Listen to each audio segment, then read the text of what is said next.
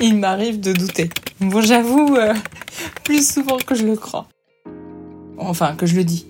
Mais euh, je le montre pas ou j'essaye de le cacher. J'essaye de le gérer. Et surtout, quand ces moments-là sont encore plus importants que d'autres, j'arrête tout. Et euh, je vais euh, écouter les gens qui sont passés par là. C'est ce qui s'est passé avec Nada, Nada Bargashi, qui est euh, la cofondatrice de Vera. Car quand on a des, ces phases de doute, on est forcément plus fragile ou plus vulnérable ou plus exposé à ces avis non sollicités qui nous assaillent et euh, pour lequel notre mental d'entrepreneur n'est pas suffisamment fort à ce moment-là pour nous protéger et qui peut nous, enfin, me donner plus de, de fébrilité. Et c'est ce que j'ai adoré dans le témoignage de Nada. Nada mêle pragmatisme et, euh, et éthique personnelle avec euh, brio. Elle fait ça, entre guillemets, depuis quasiment trois ans. Elle a traîné son idée dans sa tête bien plus longtemps encore.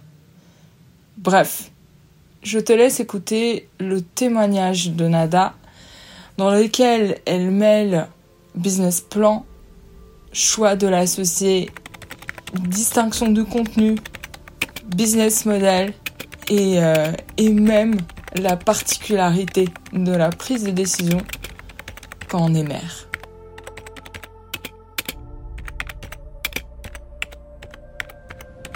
à 3h30 du matin, tu te dis mais qu'est-ce que je suis en train de faire? Je suis en train de devenir folle. Et d'ailleurs, c'est comme ça que j'ai rencontré euh, mon associé Olivia. C'est dans cette, euh, dans cette crise de, euh, de, boulimie intensive sur, sur Vera en me disant qu'il faut qu'il fallait que je la sorte, que je pouvais le faire, que qu'on pouvait avoir un truc, un truc bien. C'est à partir de ce moment-là que j'ai commencé à envoyer des emails à des gens que je ne connaissais pas, que j'ai chassés sur LinkedIn, euh, à des gens de la tech, en leur envoyant, euh, euh, en, les pitchant vraiment de manière hyper basique sur sur la solution. Et, et Olivia, Olivia Brest, qui aujourd'hui est mon associée, a fait partie de ces gens-là. À l'époque, elle avait bien voulu me rencontrer. Euh, donc je lui ai raconté ce que j'avais en tête, ce que j'avais envie de faire, et je voulais juste savoir si c'était vraiment réalisable ou si c'était vraiment euh, que dans mon esprit et qu'il fallait que j'arrête et qu'il fallait surtout que je recommence à dormir. Et euh, à partir de là, on a beaucoup travaillé ensemble. Avant de s'associer, on a beaucoup fait de, de, design thinking. On a fait euh, tout ce qui est euh, business model Canva, tout ça. On a, on a travaillé beaucoup ce, genre d'outils. Euh, et euh, au moment où elle m'a dit, OK, maintenant je comprends très bien là où tu veux aller, je comprends quels sont euh, les besoins technologiques dont, tu as, dont tu as besoin pour le réaliser, je pense que je peux t'aider là-dessus, là-dessus, là-dessus, là-dessus, là-dessus. Ouais, je pense que ça peut être pas mal de s'associer.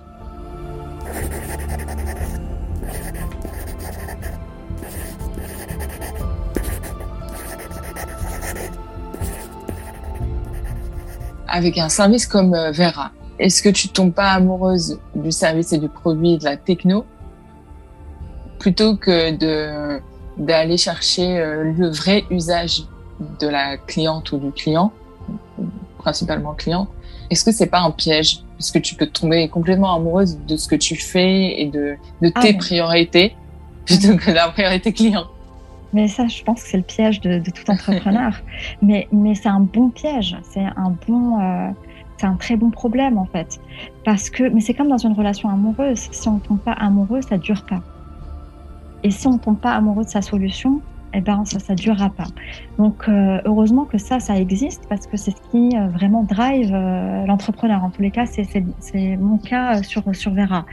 Après, effectivement, il faut garder la tête froide et se dire, ok, est-ce que ce qu'on a créé intéresse les gens? On m'a souvent reproché effectivement le fait de pas me montrer suffisamment. Euh, j'ai eu le droit aussi, ça c'est une remarque complètement que je trouve limite sexiste. Euh, oui, tu es une femme, tu es jolie, tu as une application mode, tu pourrais euh, te mettre sur TikTok, te mettre en avant sur Instagram, changer de fringue, machin. Euh, ouais, mais en fait, c'est pas mon boulot. je me dis que vu ce qu'on a besoin de connaître et de d'aller chercher dans dans l'entrepreneuriat pour euh, pour un business comme ça, euh, il y a plein de choses qu'on ne disait pas à l'école.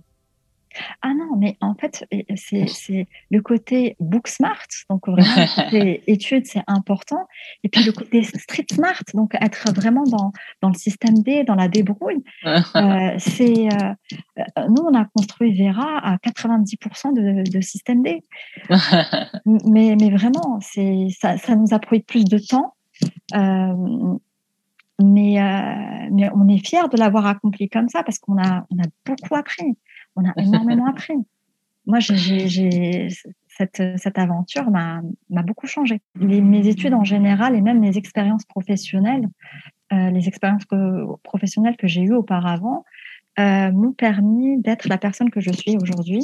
Et c'est ce qui m'a donné la, la force, l'envie de me lancer dans, dans l'entrepreneuriat. Et et quand je dis entrepreneuriat, c'est vraiment dans Vera parce que je n'avais, j'avais jamais euh, aspiré à être entrepreneur. C'est pas quelque chose qui me trottait spécialement dans la tête. Euh, mais quand j'ai eu cette idée-là spécifiquement, c'est ce qui m'a donné euh, l'envie et la niaque et la volonté de, de le faire. C'est vrai que créer quelque chose d'innovant, c'est très difficile c'est très difficile à côté de créer un business plan et d'avoir une visibilité sur euh, les next steps. Mais là, c'est, y a, pour moi, il y a trois choses à faire. La première, c'est vraiment identifier la concurrence. Donc, regarder ces concurrents, ce qu'ils ont fait, comment ils y sont arrivés, ce qu'on appelle ces concurrents. Parce que sur Vera, par exemple, on reste vraiment sur de la concurrence indirecte. Indirecte, ouais. Donc, on se dit, si eux, ils ont réussi à faire ça en 3-4 ans en ayant levé ça, nous, on ne devrait pas être trop loin de cette vérité-là. Donc ça, c'est la première chose. La deuxième chose, c'est il faut absolument bien connaître, son marché. Donc à partir du moment où on sait euh, qu'une commission sur une marketplace mode, euh, elle est, je sais pas, de 12%, eh ben, c'est des, des, informations marché qu'il faut absolument connaître et pouvoir les injecter dans, son, dans, son, dans sa vision d'entreprise, dans son business plan. Et puis, il y, a un troisième élément qui est un facteur juste déterminant pour moi, c'est le bon sens. C'est-à-dire que quand on vient déposer ces hypothèses, on se dit qu'est-ce qui est vraiment raisonnable de faire et comment on peut y arriver et, et juste se dire oui, là, ça, on peut y arriver mais à côté, il nous faut tant de moyens. Ouais, ça, on peut y arriver, mais à côté, il faut tant de moyens. Moi, je t'avouerais que sur le BP, par exemple, j'ai toujours fait des, des, business plans qui sont très, très conservateurs, euh, mais c'était le meilleur moyen, euh, la meilleure façon pour moi de les défendre après. À partir, en fait, un business plan est réussi à partir du moment où on peut le, le, le défendre de bout en bout. Si on n'arrive pas à défendre son BP, ça veut dire qu'il est bancal et euh, les hypothèses qu'on y a déposées ne sont pas vraiment réalistes. Ah, c'est intéressant comme punchline, on va dire un bébé réussi est un bébé qu'on arrive à, défendre. Ah mais, mais, mais, tout, mais en fait tout dans l'entrepreneuriat en général, un projet peut vivre, peut survivre que si on arrive à le défendre. En fait, il faut se poser les bonnes questions à un moment donné. Qu'est-ce qu'on a envie de faire de la boîte qu'on a créée? Où on veut l'emmener et avec qui? Et juste quand on se pose ces trois questions-là, on sait s'il faut qu'on prenne le deal ou pas. Parce que généralement, c'est toujours le même sorte de deal. Mais parfois, il y a des petits changements. C'est des coups de cœur pour une personne. Parfois, on trouve le bon deal avec les bonnes personnes. Parfois, c'est les bonnes personnes, mais pas le bon deal. C'est notre histoire. Hein. C'est vraiment euh, notre histoire. Donc, euh, euh, aujourd'hui, je pense qu'il faut vraiment faire la part des choses. Il faut vraiment se poser les bonnes questions en se disant euh, quels sont nos next steps, avec qui on veut, euh, on veut les faire et comment on veut les faire? Et quand tout ça est aligné, euh, il faut, il n'y a pas d'hésitation à avoir. À partir du moment où on a un seul, une seule petite hésitation, ça veut dire que c'est pas, que c'est pas mmh. bon. Et en plus, à côté de ça, tu es maman. Ouais, ouais, ouais, je suis maman d'un petit garçon de 7 ans. Je t'avouerai même que ça a été hyper euh, plus qu'important pour moi d'être maman en même temps qu'entrepreneur. Parce que euh, j'ai beaucoup appris de lui. Et parfois, pour prendre des décisions pour ma boîte, je me dis comment mon fils aurait fait. Mmh, et, mmh, mmh, et, quand on revient à cet état de base de simplicité extrême, on a, la, une, on a, la prise de décision qui est beaucoup plus facile, beaucoup plus sharp et beaucoup plus rationnelle en disant bah, bah ouais, c'est évident. En fait, ils, ils sont plus dans l'intuition et dans le concret plutôt que tout ce qui est biais sociaux, la honte, la peur, tous les biais qui peuvent, et c'est ça, et qui peuvent parfois nous, ça. Exactement, tous les biais cognitifs que nous avons amassés ces 20 dernières années euh, remontent à la surface. Et, euh, pour, et, et, quand on est entrepreneur, euh, on peut tomber dans le piège de l'ego.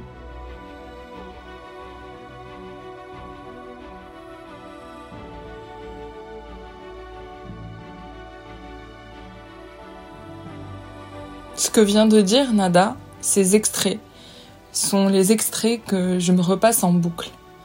Ceux qui, euh, ces derniers temps, euh, me, renforcent pour, pour faire mes propres choix. Et c'est pour ça que j'ai adoré échanger avec elle. Car elle a accepté de répondre à ces questions, on va dire, inconfortables que peu d'entrepreneurs n'acceptent de répondre aussitôt avec cette authenticité et cette euh, générosité. Ça fait mot valise ces derniers temps, mais euh, c'est tellement important, surtout pour des personnes comme moi, qui sont dans ces débuts balbutiants et euh, même si j'écris cette histoire, je suis en train de la vivre. Et la vivre fait que euh, c'est encore plus euh, raw, enfin cru, comme disent les Américains, et qu'il y a plein de choses qui sont encore à vif.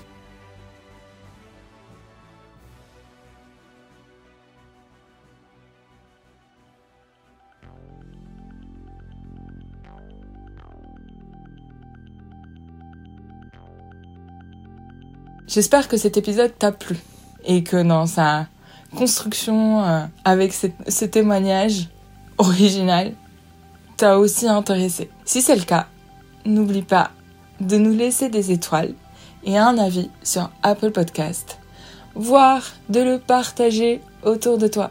C'est comme ça que je continue à me motiver de la même manière pour écrire cette autofiction. Car même pour cette autofiction, je doute. Et ça, c'est la vie. La vie de tout créateur, de toute personne qui écrit, produit ou sort des objets bizarres de sa tête pour les exposer aux autres. Et avant de se dire au revoir, n'oublie pas les astuces en or que Nada vient de partager utiliser Business Canva comme outil qui euh, modélise et qui formalise les débuts de l'idée et même qui permet de piloter l'évolution de son idée. Si tu as des doutes sur euh, la question du prix ou du business model, n'hésite pas à regarder des marchés proches ou euh, concurrents indirects ou similaires en termes d'usage ou de technologie il y a certainement de quoi s'inspirer et de trouver ta propre sauce pour conduire ton business.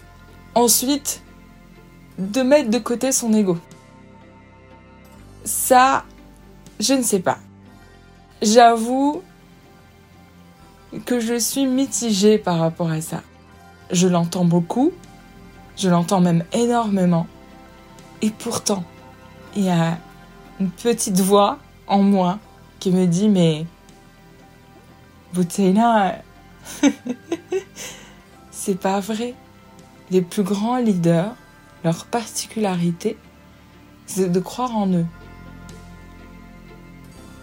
Est-ce que ce n'est pas la définition même de l'ego? Je ne sais pas.